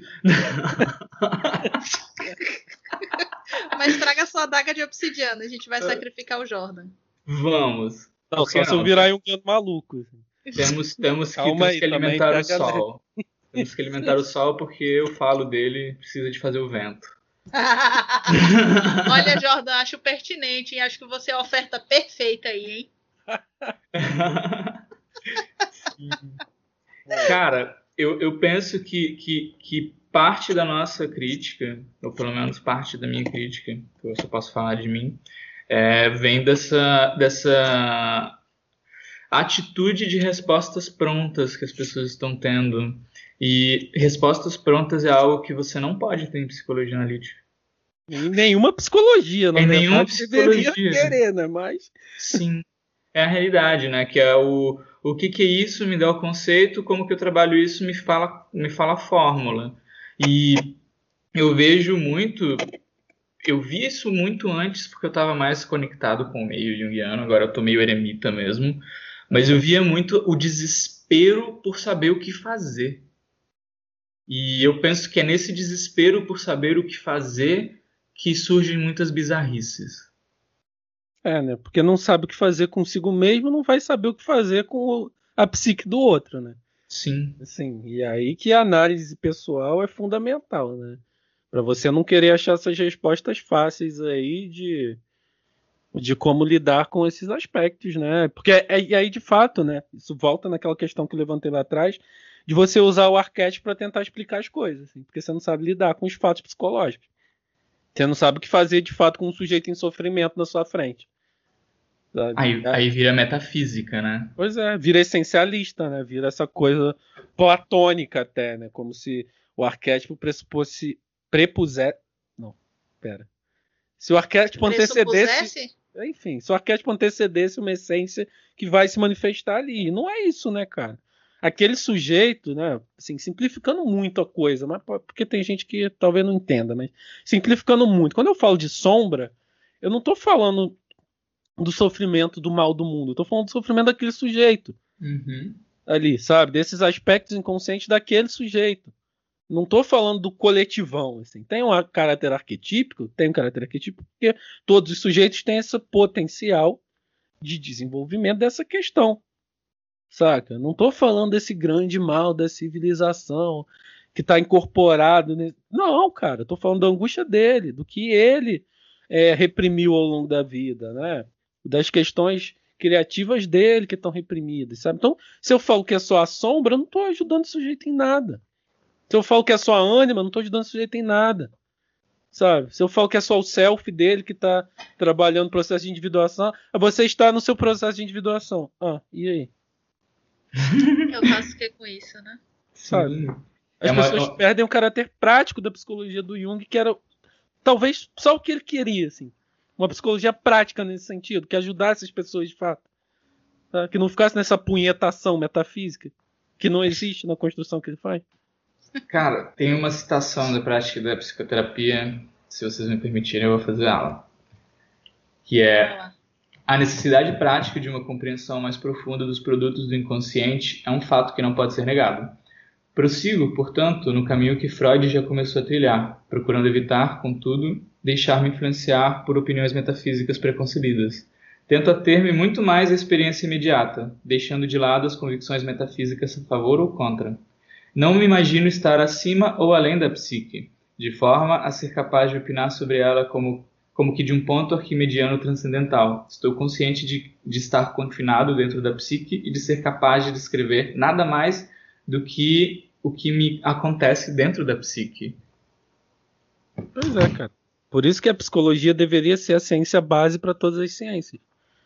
Né? É, é, importante lembrar, aí no Natureza da Psique, né, tem a frase que ele diz: a, a psique é o eixo do mundo. Né? Tá lá por volta do parágrafo 400 uhum. alguma coisa. Assim. Porque tudo que a gente observa no mundo é através da psique. Uhum. Sabe? Não tem sujeito que olhe para o mundo sem psique. Aí você não pode pensar o Jung longe da influência de Kant nisso. Né? Uhum. Assim, tem, tem toda essa essa construção do mundo que te impede de ver o mundo de fato como ele é. Porque sempre tem esse mediador, que no nosso caso vai ser a psique. Né? O mundo de fato, né, a essência das coisas, a metafísica das coisas, não tem como se atingir. Então como é que Jung vai ser metafísico, porra? Jung está muito ciente disso, a psique está mediando o meu lidar com o mundo. Por isso que a, a, quando a gente pensa, né, a questão da realidade psíquica, ela é exatamente isso. É a minha maneira de lidar com o mundo. Minha maneira de estar no mundo, minha maneira de reconhecer os fatos, de interpretar os fatos, que aí vai se somar à equação pessoal, que é toda a minha vivência, todas as minhas experiências, né, que vai ser essa lente que me permite lidar com as coisas de uma forma ou de outra. Sem saber a essência delas em si, porque a essência delas em si vai estar sendo sempre mediada pelo aparelho psíquico. É, sempre pela psique. Inapreensível. É Sim. inapreensível. Pois é. Durmam com essas crianças. Durmam com essas. Bom. A falta de controle. pois é, né, cara? Parece que ainda tem isso, né? Parece que no meio guiano existe um tesão em querer controlar o inconsciente, né? Ai, querer, meu Deus. Querer colocar reias e freios nos arquétipos, nos complexos e ser o senhor supremo do universo, né, cara? Mas a análise que é bom Graças quer fazer. Né? É. É, é, é fudido, né? Quando você percebe que, que, que rola essa necessidade de controle Acho muito engraçado que meus pacientes ficam querendo me colocar nesse lugar do suposto saber. Eu falo, oh, sei não, velho. A gente vai vendo aí como é que vai acontecer. Uhum, você vamos tá... descobrindo junto. A gente vai descobrindo junto. O que, é que você tá achando aí sobre isso? Eles ficam em choque, né? Porra, é, né? não sei. E assim, vamos, vamos pensar também. aqui, né? Como é que seria controlar o inconsciente, né? Como é que o ser humano pode se achar tão pica das galáxias? Olha, eu tenho, eu tenho certeza que a Island tem alguma figurinha lisérgica sobre isso. a ponto de, de achar que consegue dominar uma coisa que é amplamente desconhecida. Né? Porque se está inconsciente é porque é desconhecido, pelo menos naquele momento. Sim. Né? Se está desconhecido é porque precisa estar assim. Se não fosse, estaria na consciência. Porra, se tá na consciência, irmão, você pode até tentar controlar, mas aí já não é mais inconsciente, entendeu? É uhum. É simples, cara. Tipo, uhum. é, é, é, tão, é tão simples que você bota a mão na cabeça e fala assim, sim, é, não tem sim, é, é isso aí, velho. É, tipo é isso. isso aí. É isso aí, é, irmão. É aquela coisa de, aí, vai, controla a sua digestão aí, sabe? É, muda, muda sua pressão sanguínea aí, você consegue fazer isso também? Porque você é o faz, controlador faz, de tudo. Faz tua PA correr para cima. tipo... Faz correr para baixo, faz pro lado. Se você souber a sequência correta, você dá um fatality. Porque é, é, é a ideia, é a ideia do... É um fatality que vai explodir uma artéria, né? é um alto fatality. Fatality. Flawless victory. Falando nisso, o filme estreou, hein? Eu vi que saiu, ainda não assisti. As eu críticas estão medianas, né? Assim. Mas é um filme de baixo orçamento, né? Então dá pra é esperar uma coisa gigantesca, né? Eu ouvi que foi melhor do que esperavam, sabe? Em vários aspectos, então tô, tô curiosão. Porque Bom, o que estão então... falando é que principalmente ele prepara para os próximos, né? Que parece que a Warner vai fazer mais quatro ou cinco filmes ainda. Mortal Eita. Kombat. Vai Ah. ser uma saga. De Bom, é- a gente discute, a gente, a gente tem que tirar um dia pra discutir uns filmes aí, fazer um- um- uma trecheira, um Forever Young trecheira, que na verdade é um projeto antigo, meio do Jordan, né? O, o, Jung de Boteco. Massa. Tech Jungiano. É o Boteco Jungiano pra gente discutir aí qualquer outras coisas dentro das paradas e dar umas viajadas. Mas eu acho que é basicamente isso, né, meninas? A gente falou, fez um processo catártico. Eu espero que a gente tenha provocado ou provoque alguma espécie de, de pensamento, alguma espécie de, de discussão, alguma emoção, né? Pra que vocês mexam esse rabo aí da cadeira de vocês e, e- e comecem a pensar um pouquinho diferenciado. Mas também se não provocou, paciência, né? Pelo menos escuta a gente aí. Pois é, né? É isso. Isso aí. Estude Jung. Estude o que você quiser. Não seja desonesto intelectualmente. E é isso aí. Leia mais Jung antes de falar bosta, antes de concordar, antes de criticar. Antes de achar que você tá dando golpe de misericórdia, tirando 3,20 seguido e dando um super crítico na cabeça do Jung que já tá falecido. Exatamente. Deem um descanso pro Jordan aí, caralho. Tá foda vocês. Sofrendo ele. Não, mas eu estou trabalhando isso na análise. O problema é que, porra, eu não esperava num meio de formação, né, de mestrado em Jung ouvir tanta idiotice, cara, sinceramente, assim, porra. Sinceramente. Mas, mas é bom. E assim, também, né? parece que eu tô num grupo do Facebook, naquele grupo perverso lá. Sabe, que, sabe que eu tava pensando sobre isso, mas eu não queria te falar, não. Eu pensei, caralho, o Jordan saiu dos grupos pra entrar num grupão, velho. Pois é, cara. É o inconsciente, você não controla, fera. É o que eu Enfim. preciso trabalhar na minha análise. É isso. É sair desse lugar aí de, de falar de um, talvez, saca? Ai, não, fica, querido, vai ter bolo. Vai ter bolo. Eu não sei Em algum momento. Ai, Cara, tá se, bom, a- pessoal. se as aulas fossem presenciais, cara, eu ia chegar só ouvindo Pumper Up Kick, sabe? Sabe, chacina? Corri o risco de acontecer um negócio desse. Sabe? Ai, eu tô com pena. Mas enfim, é, beijos, pessoas. Até a próxima. Até. Fui. bellos.